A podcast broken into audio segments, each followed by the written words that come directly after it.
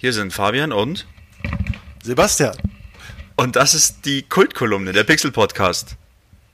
Ja. Ich glaube auch, dass es wirklich ungesund ist. Und vielleicht kann ich gleich mal zu einem Thema kommen. Mhm. Ähm, ich habe versucht, so den, das übergeordnete Thema unseres Podcasts, wenn ich das nochmal so sagen darf, multimediale Unterhaltung, digitales Erzählen, also alles, was eigentlich wirklich unterhaltsam oder Hobby äh, im multimedialen Raum, darum geht's ja eigentlich, äh, geht, das habe ich versucht ins Verhältnis zu setzen, für, also Bedeutung für die Gesellschaft, wie, oder wie sieht die Gesellschaft das alles? Und was bedeutet das für mich, also für ein Individuum? Und ich kann ja nur über mich reden. Und da sind zwei, drei Sachen, die mich eigentlich sehr beschäftigen. Und zwar, jetzt habe ich vorhin schon ein Hobby angesprochen, ein Hobby für Kinder sind Actionfiguren, ein Hobby für Erwachsene ist Modellbau, auch wenn es oft ein Hobby ist, wo, wo man ein bisschen schief angeschaut wird. Nicht mehr vielleicht so viel, aber trotzdem ja, nein, ein bisschen. Ich glaube nicht wirklich nicht mehr. Das nee. ist das Schöne. Ja. Und, und deswegen, was, was ist für wen? Also wann sagt die Gesellschaft, Gamer zum Beispiel, sind Gamer jetzt Kinder? Ich glaube nämlich heute ehrlich gesagt nicht mehr. Gaming-Industrie nee. wird nämlich von der Wirtschaft extrem ernst genommen. Ja. Äh, die teuersten äh, Videospiele kosten mehr als der in der Produktion, als der teuerste Hollywood-Film, der je gemacht wurde und bringen auch am ersten Verkaufstag mehr ein als der Hollywood-Film, der am meisten Umsatz am ersten äh, Verkaufstag gebracht hat. Das ist unfassbar. Also ich glaube, Gaming als Industrie wird wahrgenommen. Mhm. Gaming als Hobby, wenn jetzt, weiß ich nicht, also irgendwie, wenn Freundin von meiner Frau, meine Frau erzählt, dass ich halt wahnsinnig gern game. Ich bin jetzt, jetzt nicht so der der jeden Tag zockt, überhaupt nicht, ich habe gar nicht die Zeit dazu. Ähm, aber da, da ist schon noch immer so ein bisschen, ach echt, der ist so ein. Da denken die so dann, sofort hat man ein Bild im Kopf, ja. du sitzt so unten mit einem Kapuzenpulli im Keller und zockst. Ja, ja, genau. Und im Dunkeln. Genau. Dabei zockst du wahrscheinlich dabei habe ich leider dabei habe ich leider gar keinen Ke ja, im Keller ich genau. oder Kapuzenpulli ja. ja aber es ist wirklich äh, und wir sind ja groß geworden in einer Zeit die 90er waren für uns sehr prägend gell? ja und da war das noch lange nicht so Mainstream. Da waren wirklich die Zocker, die Nerds, Total. waren wirklich Nerds und Zocker. Ja. Ähm, aber ich muss sagen, in dieser Zeit ist halt diese Nostal dieser nostalgische Faktor bei uns äh, so groß geworden oder so, so, so prägend gewesen. Ja, Wahnsinn. Es wurde ähm, eine Geschichte ja. über einen Computerbildschirm erzählt einfach. Mhm, genau. Das war halt als, ich kann mich noch erinnern, als die erste Cutscene in irgendeinem Computerspiel kam, da war ich total überwältigt, dass da jetzt in einem 3D-Rendering mir eine Geschichte erzählt wird und äh, ich wollte es gleich allen zeigen und das Wirklich? ja, ja total. Ich mein, Was war das für ein Spiel? Ich weiß es ehrlich gesagt. Ich glaube, es war Thief. Ah, habe ich auch heute auf meiner Liste. Wirklich? Ja, ja, weil Thief ist wirklich so, das ist so für mich äh, eins der prägendsten das Spiele. War Wahnsinn, gell? Ich habe es nicht viel gespielt. Ich, ich habe meistens das zugeschaut bei meinen Freunden. Aber das war das Spiel, warum ich mir Splinter Cell gekauft habe, weil jemand hat zu mir gesagt, Splinter Cell ist wie Thief, geil, bloß mit modernen Waffen. Wahnsinn.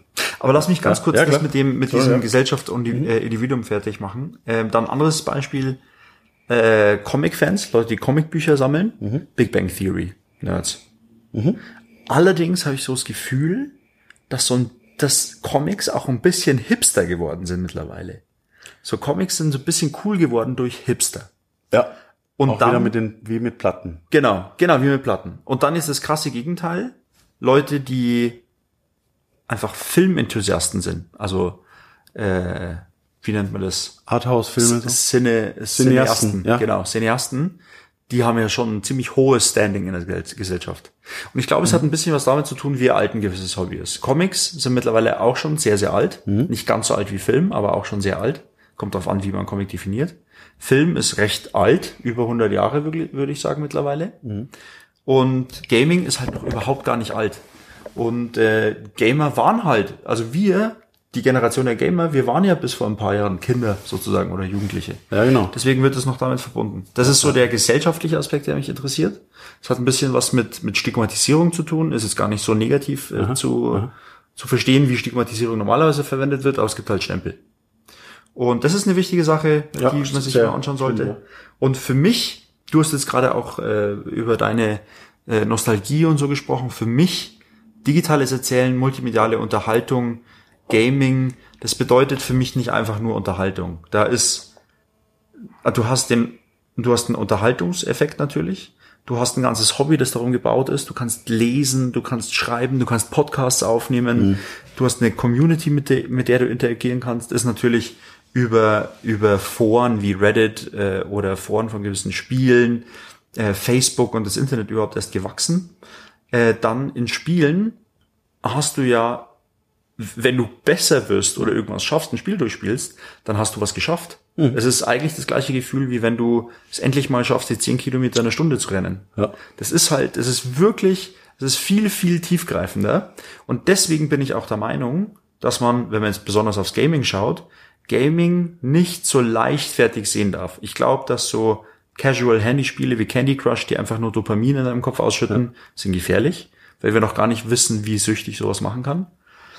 Gamification allerdings im Berufsleben, glaube ich, ist ein Schlüssel zu einer Produktivität, die wir heute noch gar nicht verstehen können. Mhm. Wie viele Stunden können Leute in Computerspiele investieren, um besser zu werden? Und, und wirklich frustrierende Scheiße. Also. Escape from Tarkov, Dark Souls. Ja, solche äh, Sachen. mir jetzt auch eingefallen. Ja. Unfassbar frustrierend. Wie viel man leiden kann, oder was? Ja, genau. Und trotzdem nicht aufhört. Und trotzdem nicht aufhört. Ja. Und ich, und wenn du dir heute anschaust, wie viel psychische Erkrankungen am Arbeitsplatz entstehen, wie unproduktiv Leute werden aufgrund von falscher Anreizsetzung, mhm. wenn wir Sachen, die wir aus Videospielen oder, oder gerade diesem emotionalen Umfeld nehmen würden und sagen, wir transferieren das ins echte Leben, also Anführungszeichen. Für mich sind meine Hobbys genauso echtes Leben wie meine Arbeitswelt. Okay. Ähm, ja. Wenn wir das machen würden, glaube ich, könnten wir ziemlich, ziemlich viel Gutes schaffen. Und eine Sache können wir vielleicht mal in der Serie besprechen in Zukunft.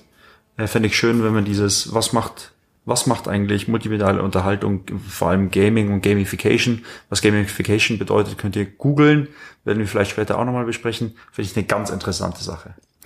Und bevor ich jetzt zu den konkreten Themen komme, die ich mir noch so aufgeschrieben habe als Beispiele, was wir besprechen werden, äh, wolltest du bestimmt noch ein paar Sachen sagen? Ja, ich wollte nur mal kurz äh, das aufgreifen, weil das fand ich sehr interessant, was du gesagt hast mit dem, dass äh, diese Computerspiele oder Spiele und das ganze Gaming-Thema, äh, das hat einfach einen viel zu schlechten Ruf. Filme, Ruf, ja. Literatur, äh, Serien hatten auch einen schlechten Ruf früher. Stimmt. Serien ist jetzt wirklich das A und O. Meine Eltern schauen Serien. Mein Vater empfiehlt mir laufend neue Serien. Ja. Früher waren Serien etwas für, es ist so wie Trash-TV. Äh, das ja. haben nur so Leute geschaut, die abends heimkamen und nichts Besseres zu tun haben. Ja. Schauen, ja gut, ich meine, und Dallas und diese ganzen Serien. Das waren halt Seifenopern oder Sitcoms. Genau, genau. Und jetzt sind Serien einfach die neuen Filme.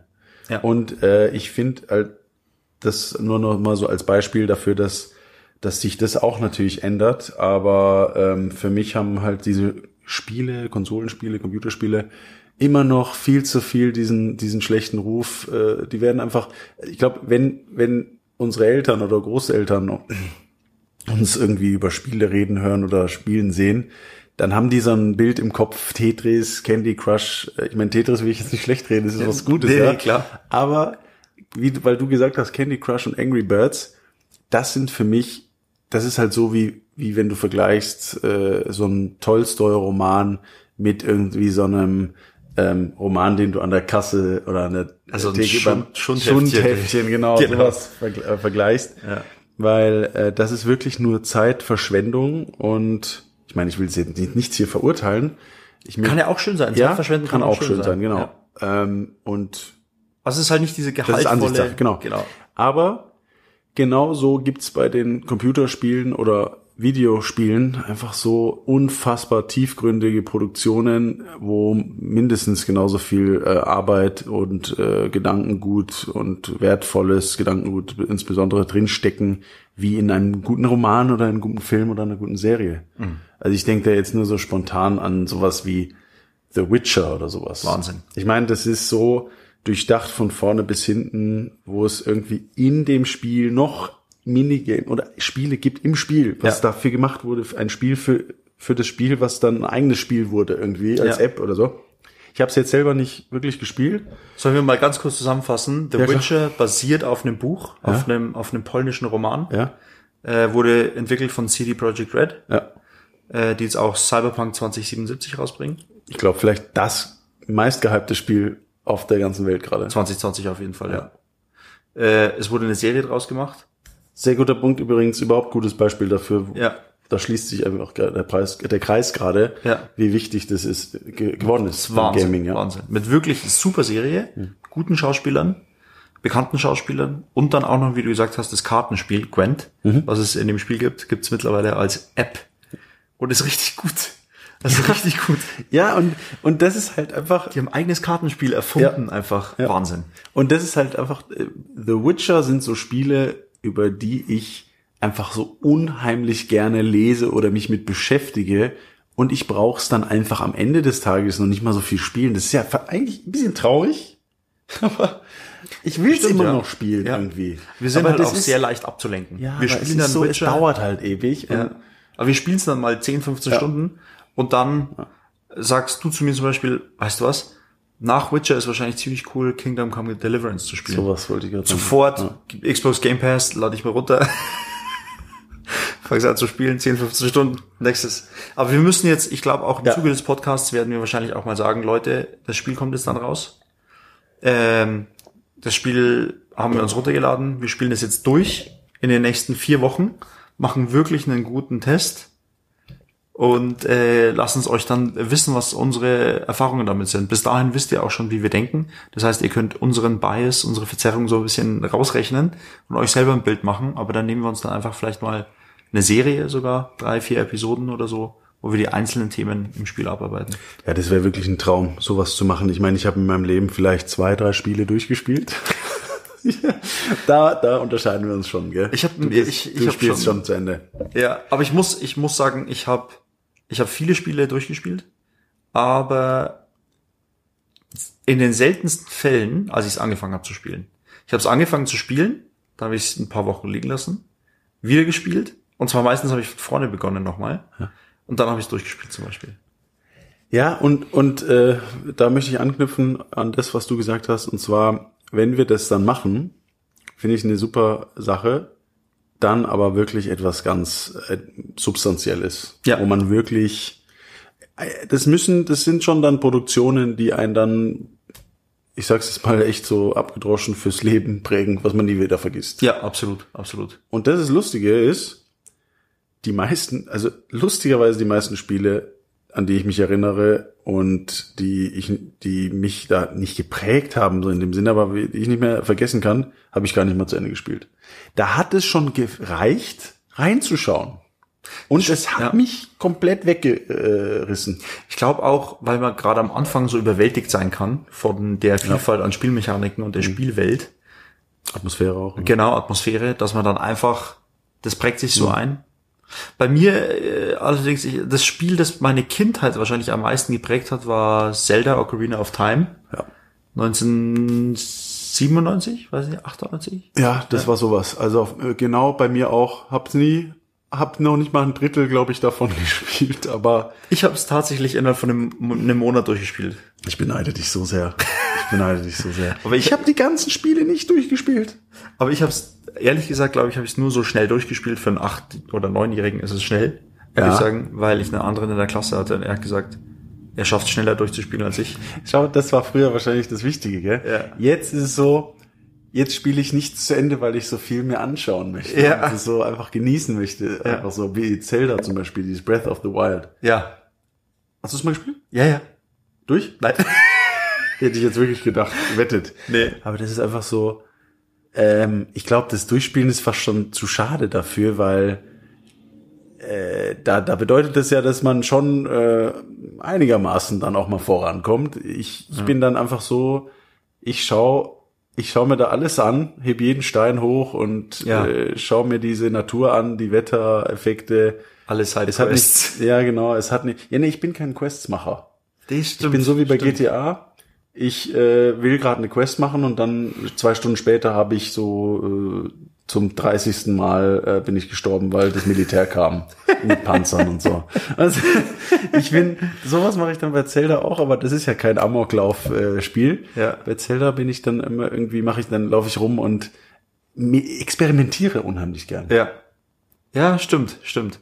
Einfach mal aus, du, du kriegst so viel an die Hand mit diesen ganzen Mächten Mechaniken und Waffen. einfach Mechaniken, ja. so. Wahnsinn. Wie bei Half-Life 2 auch. Das war geil. Als die diesen, no, einfach nur zum Experimentieren hatten, die doch diesen Die Gravity Gun. Gravity Gun. Ja. Äh, einfach nur perfekt für mich. Ja. Also ich hätte da einfach nur mit der Gun, habe ich den ganzen Tag einfach nur geschaut, was man alles machen kann. Das war auch ziemlich revolutionär. Das war die Havoc Physics Engine. Richtig, die haben das dann einfach auch so als Show-Element eingebaut, so Ja. als Showcase, Ja. um die Havoc Engine. Äh, Ich meine, ich war immer schon ein Riesenfan von Physik in Spielen. Ja. Mit Half-Life ist es dann natürlich erstmal so richtig losgegangen. ja. Aber Aber ist jetzt, wieder schlechter geworden, finde ich übrigens. ja, gut, ja, Erstaunlicherweise. Ja, lustigerweise ist es ja so, jetzt driften wir halt wieder komplett ab, dass äh, bei Half-Life war das ja so, dass in dem Moment, wo diese Figuren gestorben sind, waren die ja so einfach nur wirklich eine Ragdoll, so wie Ja. es ja auch heißt. Ja. Dabei ist es in echt ja auch gar nicht eigentlich so krass, gell? Ja. So, dass du so komplett wie so ein äh, kleines aufgeblasenes Männchen reagierst. Wie so ein, wie so ein Fleischhaufen ohne Knochen. Ja, genau, genau, genau, wie so eine Windhose. Ja. Und dann haben die halt versucht, glaube ich, das so ein bisschen realistischer zu machen, so ein bisschen den Körper so ein bisschen schwerer zu machen. Aber das fand ich auch halt auch, also toll, auch Company of Heroes zum Beispiel, das Strategiespiel, auch Havoc Engine. Ja, ja, stimmt. Deswegen liebe ich das auch so sehr. Stimmt, ja. Weil es passieren, ich finde es, da will ich auch gerne nochmal drauf kommen in einer Folge, ja.